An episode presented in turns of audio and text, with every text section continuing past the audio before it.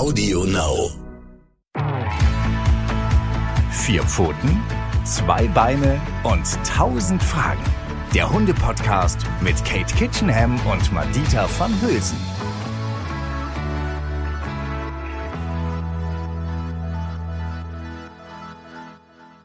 Halli, hallo, hallöchen, hier bei Vier Pfoten, zwei Beine und tausend Fragen. Juhu, hier sind wir wieder, Katie und Madita. Wir freuen uns, dass ihr dabei seid. Hallo. Und wie? Wie Rohrspatze freuen wir uns. Und wie, ist Rohrspatze der Plural? Heißt es vielleicht auch Rohr, Rohrspätzchen? Und ich würde sagen Rohrspätze. Oder Spätzle. Rohrspätze, so, siehst du Ja. genau, Rohrspätze. Naja, gut. Also die Folge handelt tatsächlich nicht von Rohrspätzen, ihr habt euch vielleicht schon gedacht, sondern die handelt von, auch muss man sagen, ein Hörerwunsch oder Hörerinnenwunsch von Bürohunden oder dem Bürohund. Finde ich ähm, ein spannendes Thema. Wäre ich von selber tatsächlich gar nicht drauf gekommen, Katie, du? Nee, ich auch nicht. Ich meine, das sieht aber auch daran, aber dieser, dass wir beide in unserem Berufsalltag sieht es ja so aus, dass wir eher durch die Gegend touren und so Büroalltag eher nicht so kennen. Ne? Also wenn hat man Nee, mal nee. Meetings oder so, aber dass man regelmäßig jeden Morgen 9 to 5 im Büro sitzt, kenne ich nicht. Das stimmt, aber tatsächlich, äh, unser Charlie ist schon ein bisschen Bürohund auch. Mhm. Wir haben ihm das brav beigebracht, weil mein Mann ist ja Bauingenieur und da haben wir den immer brav ein, zwei Mal die Woche mit ins Büro genommen, Ja, ne? wo, man, wo das noch ging, also wo Corona nicht so aktuell war. Mhm. Das also, ich finde ich total spannendes Thema tatsächlich, weil da kommen ganz, ganz viele Fragen auf. Ja, ganz tausend viele. Was würdest mindestens. du denn, tausend mindestens. Was würdest du denn sagen? Ist generell Büro, Bürohund eine gute Idee? Ja oder nein? Jein. Also ja, Ja. Ja. Jein, wieso Jein? Ja, da kommen wir später noch. Also es, kommt, es sind ja immer so ein paar Voraussetzungen, die erfüllt werden müssen, damit das Ganze funktioniert und nicht kippt in eine ungute Richtung. Aber da kommen wir ganz am Mhm. Ende erst zu. Natürlich haben Hunde einen wunderbaren äh, Effekt auf uns, auf das Betriebsklima, auf das zwischenmenschliche Zusammensein, auf die Kreativität, auf die Produktivität. Äh, da gibt es tatsächlich einige Untersuchungen mittlerweile dazu und genau die werde ich euch gleich alle vorstellen. Ja, spannend. Ich glaube, es ist wirklich, man ist automatisch, glaube ich, netter zueinander im Büro, wenn ein Hund vorhanden ist. Guck mal, die, die hätten die Studie gar nicht machen müssen. Die hätten einfach nur dich fragen müssen. Ja, das ist zum Beispiel stimmt, eine genau. Erkenntnis. Das ist echt, das ist echt eine Erkenntnis. Ja. Und äh, Katie, sag mal, ähm, das stimmt doch auch, dass sich dass das, das Stresslevel, das ist wirklich, das kennt man ja schon von zu Hause. Man, Mhm. wenn man, auch wenn man nach Hause kommt, man begrüßt den Hund, Mhm. aber man ist automatisch entspannter. Und genauso ist es doch im Büro, ist doch auch logisch. Mhm. Wenn ich ins Büro komme und da ist ein Hund, Mhm. egal ob ich den jetzt selber mitbringe oder vom Kollegen, Mhm. ey, dann freue ich mir doch, also Mhm. generell, wenn man Hunde mag, freue ich mir doch einen Arsch ab, Mhm. dass ich diesen Hund erstmal fünf Minuten streicheln kann, Mhm. oder? Ja, aber du hast gleich zwei wichtige Sachen angesprochen. Erstmal die Voraussetzung, dass du Hunde magst. Ist, wir müssen ja Ah. damit leben, dass es Menschen gibt. Ich meine, ich finde das unvorstellbar, aber die gibt es ja. Und es ist völlig okay, wir lieben euch trotzdem. Ja, ja, ihr habt bestimmt auch ganz viele positive Eigenschaften. Aber es gibt wirklich Menschen, die mögen keine Hunde oder haben Schwierigkeiten. Den sollten wir zumindest die Gelegenheit bieten, dass sie ähm, nicht überrannt werden von dem Hund, weil das sorgt meistens zu, für eine, zu einer Abwehrreaktion. Also es, wir müssen immer damit rechnen, dass es Leute gibt, im Kollegenkreis vielleicht auch, die zumindest eine skeptische Haltung dem Hund gegenüber haben. Und das gilt es ja auch zu ähm, respektieren, aber das Schöne bei Hunden ist ja, dass sie uns emotional infizieren. Und jemand, der skeptisch gegenüber Hunden ist und dann so einen netten Bürohund hat plötzlich, mit dem er sich arrangieren muss. Und er kommt morgens zur Arbeit und sieht seine Kolleginnen und Kollegen, wie die den Hund begrüßen und wie der Hund sich über die Leute freut. Ich wette mit euch. Also es ist vielleicht der allergrößte Griesgram, bei dem vielleicht nicht, aber irgendwann werden sich seine Mundwinkel nach oben bewegen, wenn er morgens ins Büro kommt und der Hund kommt auf ihn zugeschlängelt und freut sich. Ähm, das infiziert uns einfach emotional. Äh, wir sind Menschen, das hat was mit Spiegelneuronen zu tun und wir, äh, ja, wir freuen uns irgendwann. Wir können uns gar nicht de- dem erwehren, dass wir uns über diesen Hund irgendwann freuen. Ähm, wenn es natürlich ein netter, freundlicher, aufgeschlossener Hund ist. Eine Entschuldigung, davon bin ich wichtige. jetzt ausgegangen.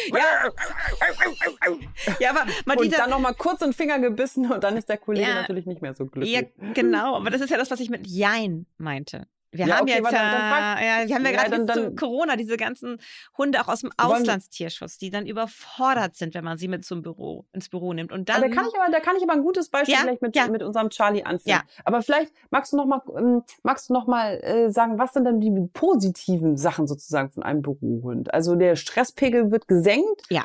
Was gibt's noch alles? Also der Stresspegel wird gesenkt. Ähm, das ist, also ich kenne da jetzt persönlich keine Studie zu, die durchgeführt wurde, dass man irgendwie bei Kollegen äh, den Cortisolgehalt im Speichel gemessen hat, bevor, vor dem Hundekontakt und nach dem Hundekontakt. Aber es gibt etliche Studien, die das gezeigt haben, wenn Menschen mit Katzen oder Hunden interagieren, dass sie das beruhigt, eben weil durch das Streicheln, durch das freundliche Interagieren, das ist eben halt das Entscheidende, die freundliche, offene, entspannte Atmosphäre, in der das Ganze stattfindet, natürlich dazu führt, dass der Cortisolgehalt bei uns im Blut sinkt. Also wir alle haben einen natürlichen Cortisolgehalt im Blut, der ist bei uns Menschen unterschiedlich hoch. Deshalb ist es auch immer ganz wichtig, bei jedem einzelnen Hund, bei jedem einzelnen Menschen das zu messen bevor die Studie startet, um diesen individuellen Cortisolgehalt feststellen zu können. Und dann während der Studie werden immer wieder in bestimmten Abständen wird immer wieder halt so eine Speichel- oder Blutprobe genommen und dann kann man das eben halt äh, messen, ob sich das verändert im Laufe dieser Situation, die dann eben halt so künstlich hergestellt wird. Und da gibt es eben so ähm, Studien, die gezeigt haben, dass wenn wir mit Hunden interagieren und sie einfach nur ansehen, dass unser Cortisolpegel mhm. sinkt. Und das heißt, dass der Gegenspieler vom Cortisol ist das Oxytocin. Das bedeutet, dass der Oxytocinspiegel steigt und wir uns immer besser fühlen, uns immer, sie immer glücklicher sind. Und das Schöne ist eben beim Hund gilt es auch. Der Hund braucht natürlich eine positive soziale Beziehung zu seinem Gegenüber. Aber wenn das gegeben ist, dann steigt bei ihm auch der Oxytocin-Gehalt. Und das, deshalb können wir davon ausgehen, dass wenn wir ein nettes Kollegium haben und die Leute kommen da morgens an, sehen den Hund, freuen sich, begrüßen ihn, dass sie glücklicher in den Tag starten, als wenn sie sich alle hinter ihrem Laptop vergraben und anfangen erstmal die E-Mails zu checken. So ist einfach so ein netter Start in den Tag gegeben. Der Hund begrüßt jeden gleich. Das ist ja auch das Schöne. Hunde machen keine Unterschiede, wenn sie die entsprechende Persönlichkeit haben zwischen ähm, äh, groß, klein, dick, dünn, äh, bärtig, äh, dunkelhaarig oder blond, sondern die mögen einfach die Menschen und gehen ihnen aufgeschlossen, stehen sie ihnen gegenüber, begrüßen sie, heißen sie willkommen im Büroalltag und schon startet der Tag natürlich sehr viel angenehmer.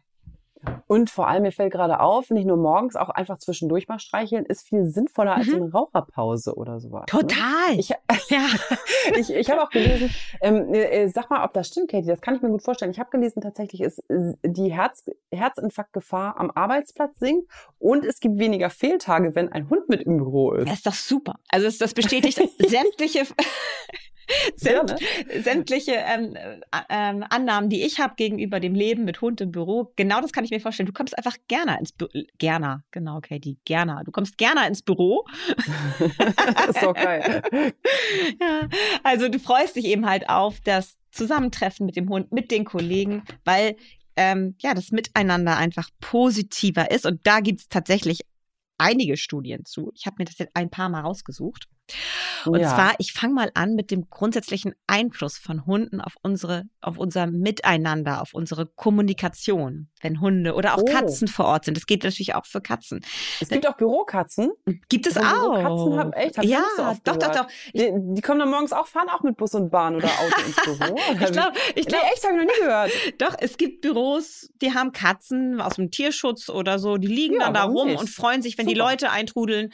Äh, manchmal leben, sind ja auch so Büros Bürogemeinschaften im Haus einer Person und die Katze kommt dann einfach immer vorbei Stimmt. oder die Nachbarskatze ja, besucht klar. das Büro, legt sich auf die Fensterbank. Einfach die Anwesenheit des Tieres, das da sich sonnt hat schon so ja. eine gemütliche, angenehme Ausstrahlung, die auf alle anderen abfärbt. Und dann ist gleich ganz Absolut. viel mehr Ruhe drin.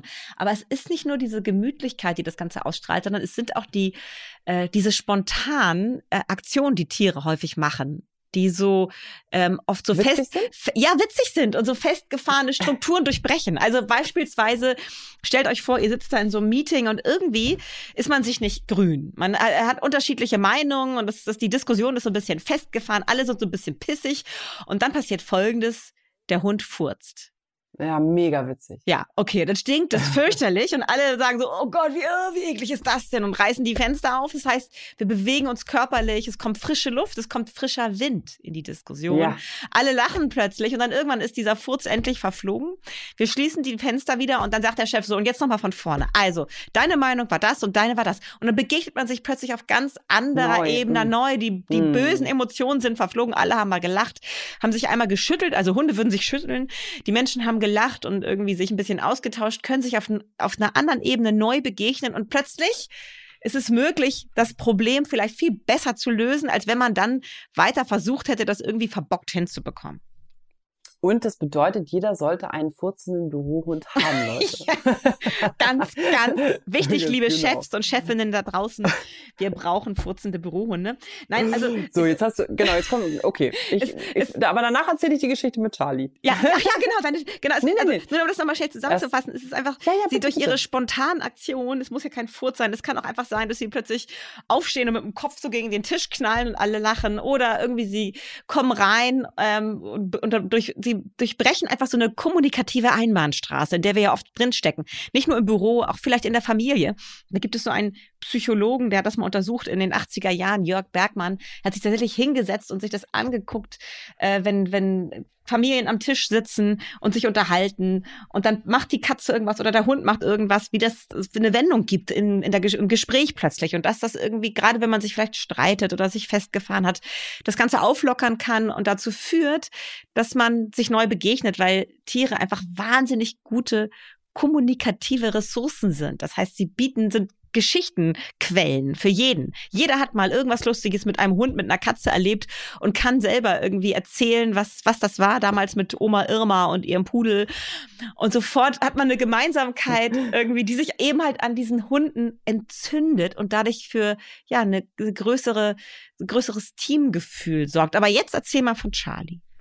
Ach so, ich, weil du vorhin äh, gesagt hattest, wegen mit Bürohunden und es sind ja auch äh, gerade in Corona-Zeiten viele Auslandshunde gekommen mhm. und sowas. Das stimmt total. Also ähm, ich, ich also ich äh, machen wir es kurz, ich sag, wie es bei uns war. Charlie hat ja, wissen ja vielleicht schon einige, wahnsinnig viel Angst vor Bus und Bahnfahren. Mhm. Das haben wir bis jetzt auch immer noch nicht geschafft, okay. leider. Okay. Yeah. Aber wir sind, wir fahren mit dem Auto ins Büro. Also mhm. wenn er mit meinem Mann dann ins Büro fährt oder ich ihn vorbeibringe, weil ich denke, ich, ich möchte auch mal einen Tag frei haben, sozusagen, dann muss ich echt sagen, er mag ja nicht so gerne laute Geräusche. Also die, die ähm, Stadt ist ihm auch ein bisschen suspekt, das mhm. findet er auch nicht so geil. Ne? Dann denkt er erstmal so, ah, was, zu wenig Bäume, ich weiß gar nicht, wo ich hier hinpinkeln soll. Es gibt schon einige Herausforderungen. Aber, jetzt kommt das große, schöne Aber. Dadurch, dass er halt ähm, eben einfach unser Charlie ist und auch manchmal so ein Schisser ist, findet er es mega geil drin im Büro. Er könnte den ganzen Tag im Büro sein. Also sobald diese Bürotür von Björn aufgeht und er die ganzen, weißt du, er liebt ja Menschen und Aha. so weiter und so fort. Das ist ja für ihn total spannend. Er, er, darf zum Glück auch in jedem Büro schnuppern. Mhm. Dann sagt er jedem, wie du sagst, jedem mhm. sagt er Guten Morgen. Mhm. Dann hat er halt seinen Liegeplatz bei meinem Mann im Büro. Und komischerweise ist er da auch gar nicht so ein Zappelphilipp. Der mhm. findet es total geil, mhm. sich da mhm. auch einfach mal drei Stunden mhm. oder so abzulegen. Wenn mhm. Björn eine Telco hat, mhm. da ist der gar nicht so wie sonst bei uns hier zu Hause, dass der ständig, wenn ihr Postbote kommt, muss ich sofort an die Tür rennen und ich mache hier Stress und keine Ahnung was. Null. Der ist total entspannt. Der liebt dieses Büro. Und er liebt das Büro auch, witzigerweise, weil da auch Teppich ganz viel ist. Weißt du, dann ist er nicht, bei uns ist auch viel Parkett. Ja. Da kann er richtig gut fetzen und so. Ja. Das ist natürlich, also gibt's ganz viele Sachen, warum unser Hund ein super Bürohund ist. Ja. Und eigentlich ist es voll schade, schade, weil Björn auch viel Homeoffice hat, dass er jetzt gar nicht so viel im Büro ist. Mhm. Ne? Also da hatten wir uns schon ganz gut eingegruft ja, ist Charlie. Super, nee. Aber das ist genau ja. das, was, was, was, was ich am Anfang meinte. Dieses, es muss zum Hund passen. Es ja. gibt ganz, also für Charlie ist es, es hat gar nichts mit Auslandstierschutzhund zu tun oder so, sondern es hat was mit der Persönlichkeit und den Umwelterfahrungen des Hundes bisher zu tun. Und Charlie hat wenig Stadt kennengelernt, bevor er zu euch gekommen ist, lebt jetzt aber in der Stadt. Aber er hat ganz offensichtlich einen positiven Bezug zu Menschen, also eine offene Erwartungshaltung, eine freundliche Erwartungshaltung ja. gegenüber fremden Menschen hat er schon in sich. Und das qualifiziert ihn schon mal zum perfekten Bürohund. Und was er mag, ist als eher tendenziell unsicherer Hund feste Abläufe. Und im Büro gibt's eigentlich immer feste Abläufe. Man begrüßt sich morgens erstens. Dann geht man mit Kärchen irgendwie ins Büro, in den Einzelbüro. Da weiß man, ist dieser Platz, der ist da immer an der gleichen Stelle. Und dann meistens fängt er erstmal an zu telefonieren, hat Zoom-Konferenzen, irgendwas. Das weiß Charlie, dann weiß er, und jetzt kann ich schlafen. Und dann ist, ja. legt, legt, er irgendwann den Telefonhörer hin oder ähm, macht einen Laptop, klappt dazu, dann weiß Charlie, jetzt geht's wieder weiter. Jetzt kann ja. ich überall einmal zu jedem Schreibtisch gehen und mir ein Leckerchen abholen bei meinen Kollegen, meinen menschlichen Kollegen und alle freuen sich über mich. Natürlich findet er das geil und dann natürlich der Teppich kommt noch dazu. Also für Charlie ist das eine optimale Kombination und zu Hause, weißt du, ist es ja wirklich, was du schon sagtest, dieses Beispiel mit dem Postboten. Wir wissen oft nicht, was als nächstes passiert. Ja. Und das ist aber etwas, was gerade die ähm, Hunde aus, aus dem Tierschutz häufig brauchen, so diese festen Rituale. Und das gibt ihnen Sicherheit. Und deswegen kann ich mir gut vorstellen, dass er, dass er ähm, Büro total geil findet. Und hier nochmal der Hinweis, wenn ihr irgendwann mal anfangen solltet, ernsthaft mit ihm Bus- und Bahnfahren zu trainieren, da hatten wir ja auch schon eine Folge zu, mhm. dann kombiniert es doch. Vielleicht gibt es irgendwo in der Nähe des Büros äh, eine Bushaltestelle dass ihr wirklich gezielt dahin fahrt und aussteigt, sodass er merkt, ach krass, wenn ich in den Bus steige, komme ich am Ende am Büro raus und da ist es geil, sodass er das Busfahren das geil, genau. kombinieren lernt mit dem Büro. Also das wäre ein schöner erster Schritt, damit er Busfahren, wenn es nicht zu weit weg ist, zu viel umsteigen und so beinhaltet, wäre das eine schöne Möglichkeit, ähm, da mal ähm, zu üben. Übrigens, da fällt mir noch eine Sache ein. Und zwar ja. hat ähm, mir neulich noch mal ein ähm, Hörer geschrieben, eine Nachricht, das fand ich total klasse. Und zwar mit einem guten Tipp noch mal für Bus-Bahnfahrtraining. Das will ich mal ganz oh, kurz ja, hier noch mal unterbringen. Und zwar hat er mir gesagt, er hat, ähm, bei ihm gibt es so eine Linie, das ist in Hamburg, die kenne ich auch, die hat ähm, so ein Halt äh, Övelgönne, steht die ganz lange. Ja. Ja. Irgendwie eine halbe Stunde oder so steht dieser Bus darum.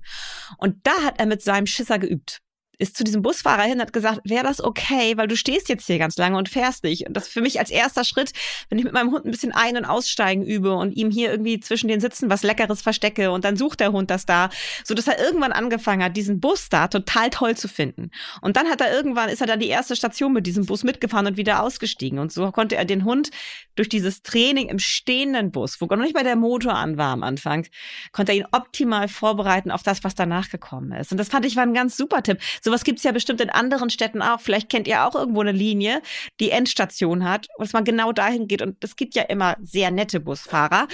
Und dass man die einfach anspricht, könnte ich mit meinem Hund einmal kurz üben, wäre das möglich? Vielen, vielen lieben Dank. Und dann kann man da ein bisschen üben.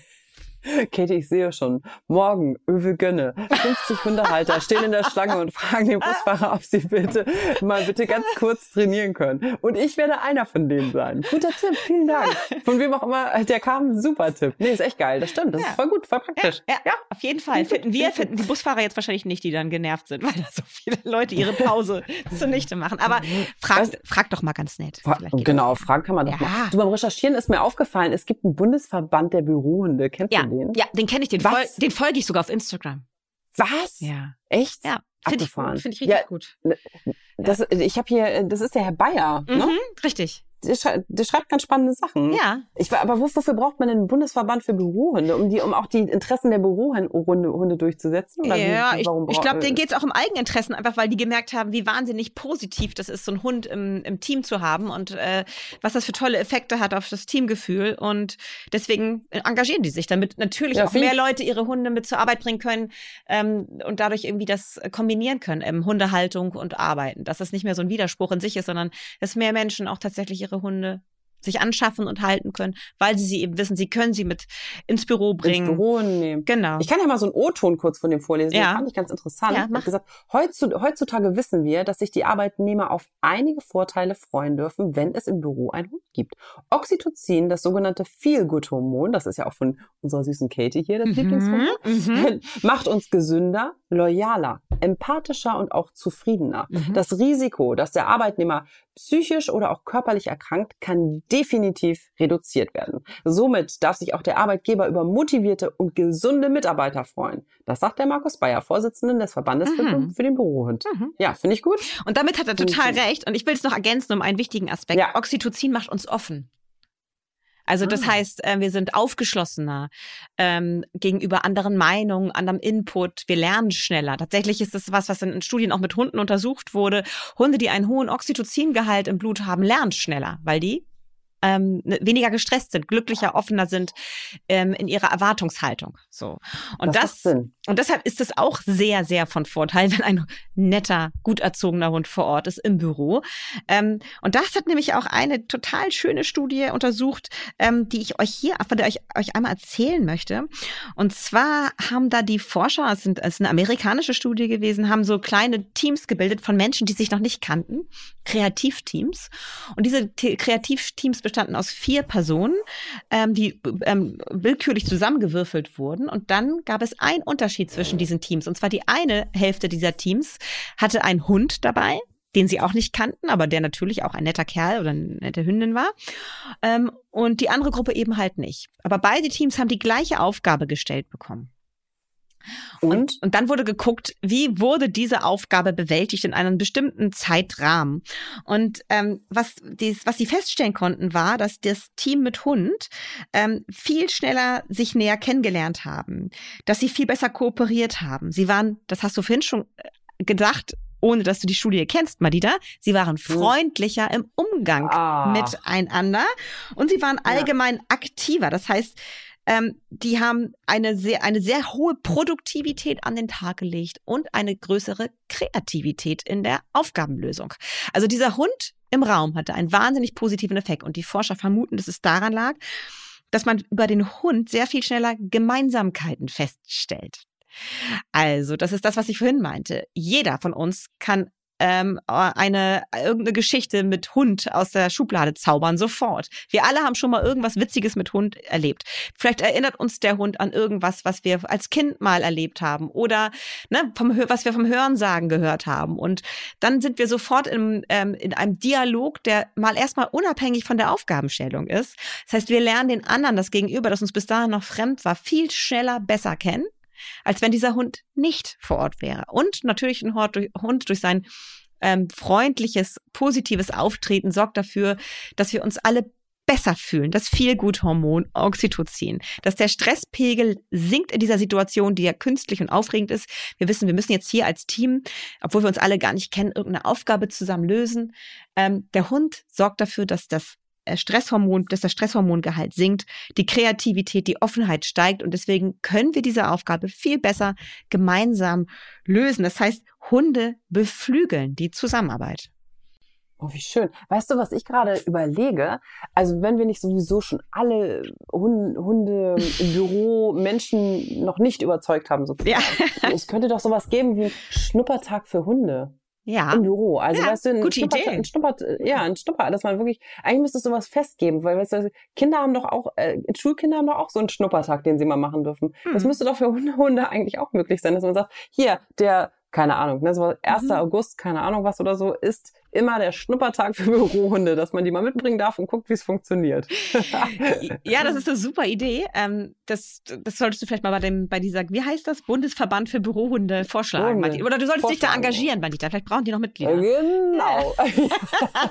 ich melde mich da gleich. Mach das mal. Ja. Genau. Genau, genau. Ja. Äh, wir haben, wir haben, ja. Äh, was wollte ich denn noch sagen? Genau. Gibt es eigentlich, gibt's eigentlich bestimmte Rassen, die sich besonders eignen? Nein. Für sowas? Oder ist das, nee, ist eher so Typ charaktermäßig? Ja, das, also ist dann wie ja, also Jein, auch hier wieder mein, mein Lieblingswort heute, Jein. Also es gibt natürlich Hunderassen, die sind äh, so gezüchtet, dass sie oder sind entstanden, ähm, damit, dass sie schnell mit vielen Menschen, die sie nicht kennen, gut klarkommen. Der Klassiker ist natürlich, was uns sofort allen einfällt, der Retriever. Retriever. Ja, ja, grundsätzlich die Retriever-Rassen. Also auch River. der Labrador Retriever, ja. der Flat-Coated Retriever.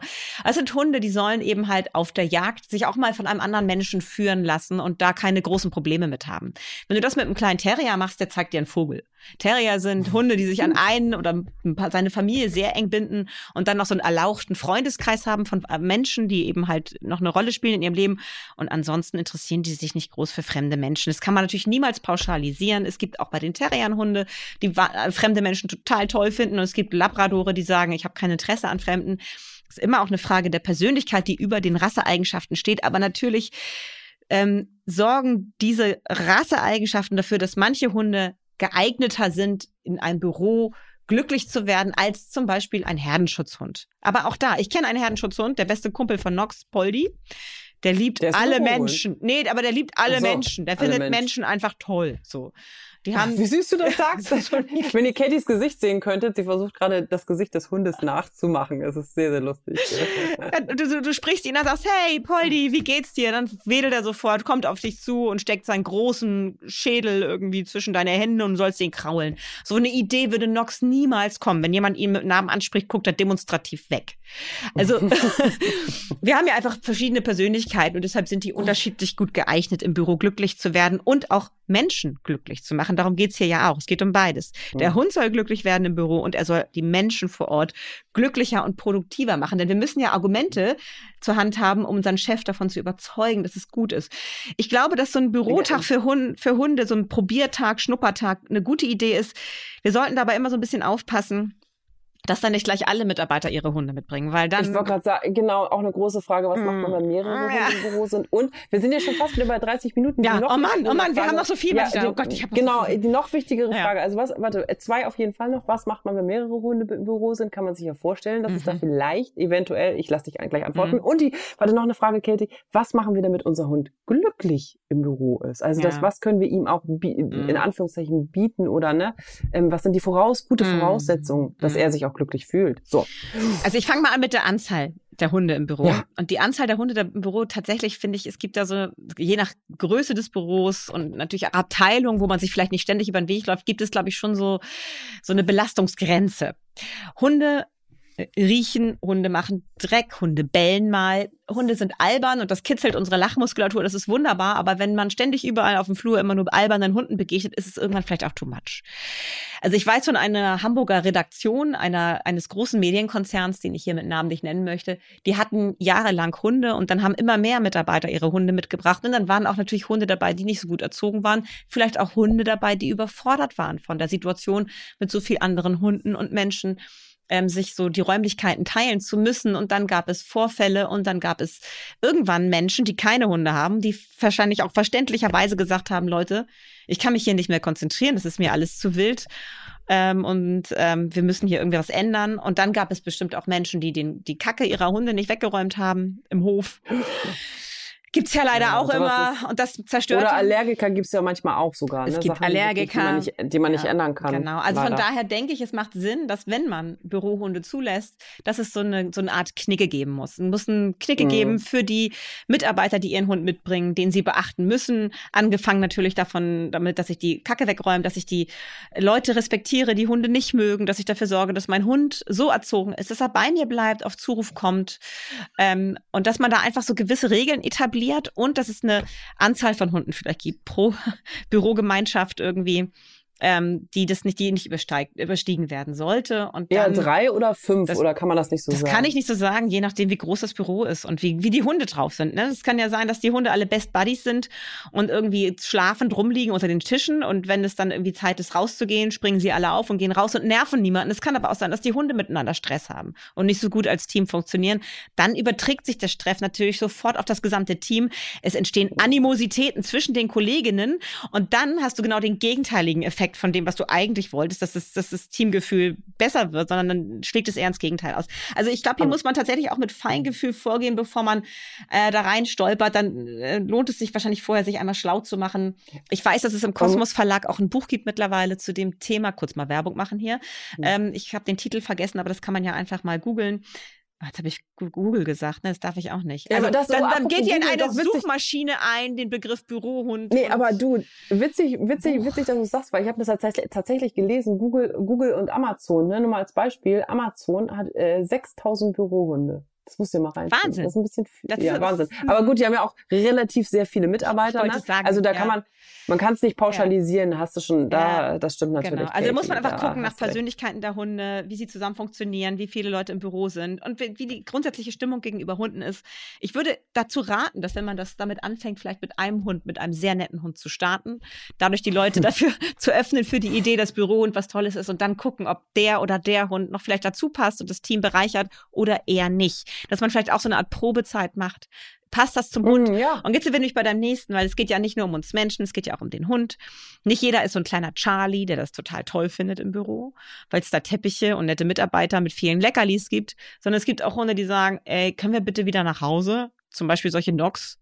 Wenn Janis, also mein mm. Mann, Nox mit zur Arbeit nimmt, dann ist er eigentlich die ganze Zeit, wenn Janis reinkommt, springt er auf und sagt, geht's jetzt nach Hause? Also da, da mhm. merkt man offensichtlich, findet er das nicht ideal, diesen Zustand im Büro zu sein. Der möchte sofort wieder nach Hause und seine Ruhe haben und seine geregelten Abläufe.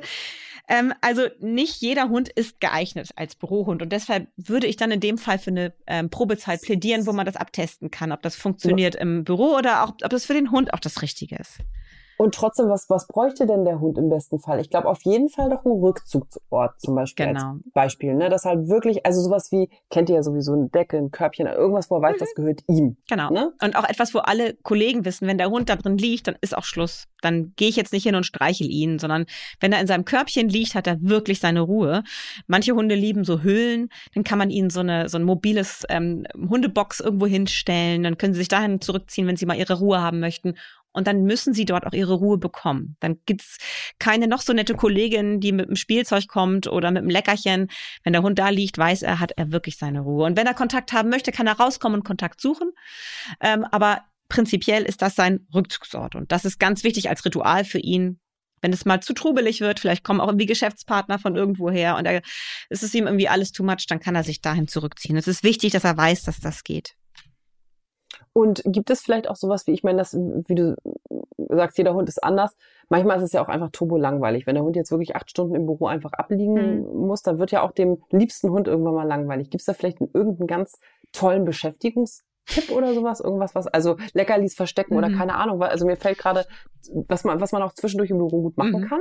Ach, man kann seinen Hunden beibringen, zum Beispiel Papierknödel in Mülleimer zu werfen. Das finden auch alle wahnsinnig witzig. Also, Das habe ich ja. Ja. nicht gehört, geil. doch, das ist Das relativ lustig. einfach, dass du das, also Hunde, die gerne Dinge aufheben und bringen, ne, dass du Ja. dir das dann sozusagen in die Hand geben lässt und dann immer die Hand wegziehst über den Papierkorb und immer wenn es reinfällt, freust du dich und gibst ihm was Leckeres oder spielst mit ihm. Ähm, und dann irgendwann weiß der Hund, muss das natürlich kombinieren mit einem bestimmten Signalwort. Also bei mir zum Beispiel ist es Pick up. Das heißt, heb es auf Mhm. und in the Mhm. bin, ich bin ja halbe Engländerin, also in den Mülleimer, ähm, heb auf, in den Mülleimer. Und wenn Hunde das immer wieder hören, und das, dann lernt sie das zu, äh, ähm, zu verbinden mit dieser Handlungskette. Dann macht er das Mhm. irgendwann, dass du irgendwie im Raum vielleicht so drei Papierknödel verteilst und dann zeigst du dann nur drauf, heb auf, in den Mülleimer, heb auf, in den Mülleimer. Und dann irgendwann sagst du vielleicht nur noch aufräumen und der Hund räumt alle auf und am Ende gibt es dann die Leckerei oder das tolle Spiel. Und das ist nicht nur eine tolle Beschäftigungsmöglichkeiten für den Hund, sondern sorgt auch für Applaus und wieder für gute Stimmung unter den Kollegen. Sehr schön. Jetzt äh, hätten wir natürlich noch weitere, äh, wie viel? 846 Fragen? Ja, ich wollte aber noch Ah, was, nein, aber ich wollte noch was genau, was, was, haben wir, was haben wir noch vergessen, bevor, Ja. bevor Katie ganz traurig ist, dass die 30 Minuten schon wieder oben sind? Ich natürlich auch, aber äh, ich, da muss, Katie hat noch irgendwas Wichtiges zu sagen, das sehe ich in ihrem Gesicht, ihr Lieben. Genau, du hast recht. Und zwar ist es etwas, ich würde gerne noch mal so ein bisschen in die Tiefe gehen. Warum ist das denn eigentlich so, dass egal ob wir Hundehalter sind oder auch nicht, dass Hunde in uns solche positiven Gefühle auslösen? Mhm. Da gibt es nämlich tatsächlich eine ganz spannende ähm, ähm, Theorie, Hypothese zu. Und das ist die, oh, die Biophilie-Hypothese. Hast du schon mal gehört? Bio, nein, noch nie Biophilie. Also Biophilie. Philosophie, Ja. klingt wie Philo, Philosophie und biologisches System oder Ja, ja, äh, geht in die richtige Richtung. Und zwar ist es eine, eine Hypothese des ähm, Evolutionsbiologen Edward O. Wilson. Ähm, die hat das schon in den 90er Jahren aufgestellt und die wird immer wieder weiter untersucht in verschiedensten Studien. Das hat auch gar nicht immer unbedingt was mit Hunden zu tun, aber ich finde das so schön. Ich habe das in meinem Buch ähm, Tierisch beste Freunde auch mal ein bisschen in, ähm, intensiver beleuchtet. Ähm, ähm, das hat was grundsätzlich mit unserer Liebe zur Natur zu tun und warum wir uns, Aha. wenn wir uns in der Natur aufhalten, ähm, so gut fühlen. Da gibt es ja unendlich viele Beispiele dafür, was weiß ich hier, Caspar David Friedrich, wie die, wie das äh, hat ja immer gemalt, wie Menschen die Natur betrachten. Also die Überwindung Mhm. der Distanz, die wir haben durch unsere Kultur, durch unseres, äh, unser, unseres Vergeistigtsein. Aber wir tragen alle in uns die Sehnsucht nach Rückanbindung an die Natur. Und Hunde, Katzen, also Haustiere sind eine super Brücke um uns wieder mit der Natur verbunden zu fühlen, uns ihr wieder näher zu fühlen. Also das, was wir im Zuge unserer Zivilisierung alles ähm, errungen haben, also dass wir uns immer weiter distanzieren und überlebensfähig werden, ohne eben die, auf die Natur angewiesen zu sein. Natürlich sind wir es. Wir merken es auch gerade jetzt in Zeiten des Klimawandels, wie wichtig das ist, dass wir uns nicht von der Natur weiter entfernen, sondern dass wir wieder lernen, mit ihr im Einklang zu leben. Aber in unserem Alltag ist es ja so, dass wir in unseren Häusern äh, mit Heizung und gut isolierten Fenstern sitzen. Ähm, aber trotzdem spüren wir in uns so eine Sehnsucht nach ähm, ja, Verbrüderung mit der Natur. Und so ein Hund ist eine super Brücke, weil in dem Moment, wo wir mit ihm rausgehen, mit ihm durch die Natur gehen, fühlen wir uns ihr sofort näher. Also es ist einfach, der Hund ist da ein wahnsinnig guter Transporter, ein Katalysator, der das beschleunigt, dass wir uns wieder in der Natur zu Hause fühlen. Wir teilen mit ihm zum Beispiel einen schönen Moment in der Natur, sitzen mit ihm einfach ganz still da und genießen den Sonnenuntergang oder irgendwie den Gesang eines besonderen Zugvogels, der im Baum sitzt.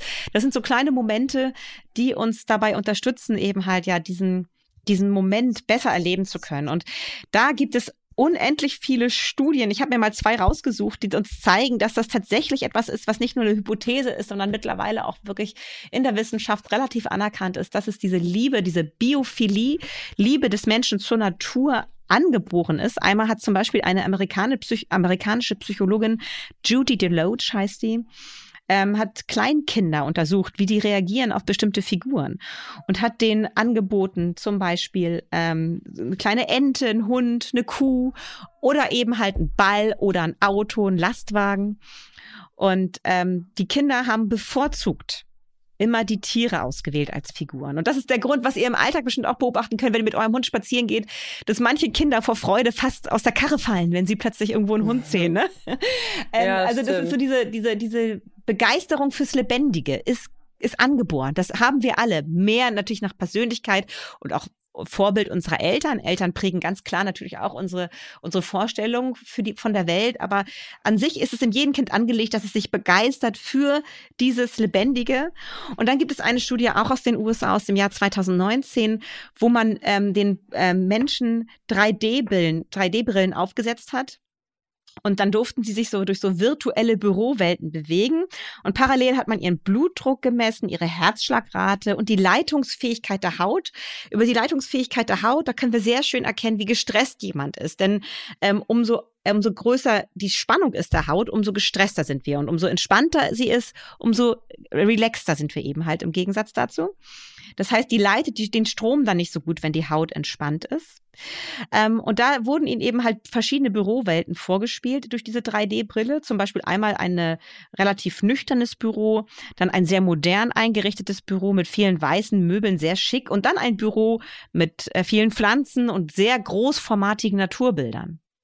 Und dann mhm. wurde geguckt, anschließend haben die Leute so eine kreative, aber auch ein bisschen unter Stress, unter Druck ähm, mussten sie diese Aufgabe bewältigen, wurde geguckt, ähm, wie konnten sie das, diese Aufgabe lösen. Und da wurde deutlich, dass die Menschen, die sich in so einer natürlichen Büroumgebung bewegt haben, ähm, nicht nur weniger gestresst waren und ihr Herzschlag war ruhiger, also sie waren allgemein in einer besseren physiologischen Verfassung, sondern sie waren auch viel kreativer. Also das ist nur so, sind so zwei Beispiele von zwei Studien, die uns zeigen, dass natürlich Natur tatsächlich auf uns einen positiven Einfluss hat, auf unser äh, Wohlbefinden, aber auch auf unsere Kreativität. Und Hunde, Katzen eignen sich einfach fantastisch dazu, dieses Wohlgefühl schneller herzustellen, auch gerade in einem eher künstlichen Umfeld wie die Bürolandschaft. Oh, also, Hunde Katzen und sowieso alle Tiere. Es kann ja auch ein Vögelchen sein, obwohl Vögelchen möchte ich im Büro nicht einsperren. Entschuldigung. War, äh, aber grundsätzlich macht es uns schlauer, schneller, kreativer, freundlicher, liebevoller. Also alles wirklich, ihr werdet zu Superhelden, wenn ein Hund mit im Büro ist. So kann man das doch sagen. Ja, das ist, du hast es wieder super zusammengefasst. Genauso ist es wieder nochmal. Ich muss noch einmal ganz kurz betonen, Voraussetzung ja, ist, dass der Hund gut erzogen ist. Ach das sagt, so, dass er die natürlich. Grundlegend des Zusammenseins ja. kennt, dass der Mensch sich an einen Büroknigge hält, rücksichtsvoll auftritt und dass der Hund sich wohlfühlt im Büro. Natürlich. So. Katie? Ja. Noch, noch, noch was vor der Verabschiedung? nee, jetzt, jetzt, hab, jetzt bin ich nee. alles losgeworden, was ich sagen wollte. ich liebe es, das ist so süß. Und ihr Lieben, uns fällt natürlich, wir könnten natürlich noch viel, viel, äh, viel, viel weiter quatschen für euch. Wir haben aber auch ein bisschen ähm, uns gegenseitig und euch versprochen, dass wir das immer knapp und kurz und gut zusammenfassen wollen. Deswegen versuchen wir immer bei circa 30 Minuten zu landen, was wir fast auch wieder geschafft haben. Aber wirklich, aber ich glaube, haben wir es jemals geschafft, sei mal ehrlich, Madita. Ich glaube, einmal hatten wir, glaube ich, 32 Minuten. Das war der Beste. Ja, ja. ja. genau. Und da könnt ihr euch sonst auch an Katie wenden, warum wir das nicht schaffen. Ein kleiner Scherz. Also ihr Lieben da draußen, wenn ihr Fragen habt, ne, da sind bestimmt auch noch einige Fragen vielleicht bei euch äh, offen geblieben, dann schreibt ihr uns natürlich gerne. Also entweder der Katie oder mir. Nox könnt ihr auch schreiben, der hat auch ein eigenes Instagram-Profil. Mhm. Mhm. Ähm, da wird aber wahrscheinlich auch Katie antworten. Könnte ich mir vorstellen. Ja. ihr, ihr Süßen, wir drücken euch ganz toll. In zwei Wochen gibt's wieder eine neue Folge von Vier Pfoten, zwei Beine und tausend Fragen. Und zwischendurch könnt ihr euch alle bereits vorhandenen Folgen auch nochmal anhören. Da sind super viele spannende Themen dabei. Ne? Natürlich auch viele Vorschläge von euch und ähm, auch ganz viele, ganz viele, ähm, wie sagst du mal, Must-Have, ganz viele Sachen, die man wirklich einfach wissen muss. So, ne? Wir drücken euch und wünschen euch eine ganz, ganz tolle Woche, ihr Lieben. Macht's gut. Tschüss. Tschüss. Macht's gut. Vier Pfoten, zwei Beine und tausend Fragen. Der Hunde-Podcast mit Kate Kitchenham und Madita van Hülsen.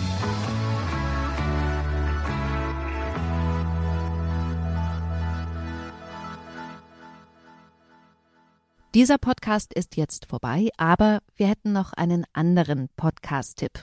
Worum es genau geht, erzählt euch die Moderatorin am besten selbst. Hallo, ich bin Insa Bethke von Geopoch und präsentiere in dem Crime-Podcast Verbrechen der Vergangenheit, Düsteres aus der Geschichte. Zum Beispiel folgen wir den Spuren eines Ritters, der im Mittelalter Dutzende Kinder zu Tode quälte und leuchten die Biografien legendärer Gangster wie Al Capone und Pablo Escobar aus. Das Besondere ist, dass Verbrechen der Vergangenheit nicht einfach nur gruselt, sondern die Zeit, in der sich die Fälle zutrugen, lebendig werden lässt. Ein Schauspieler hat dafür Reportagen versierter Geo-Epoche-Autoren in packende Hörspiele verwandelt und es gibt in jeder Folge ein Interview. Hört gerne mal rein auf Audio Now und überall sonst, wo es Podcasts gibt. Audio Now.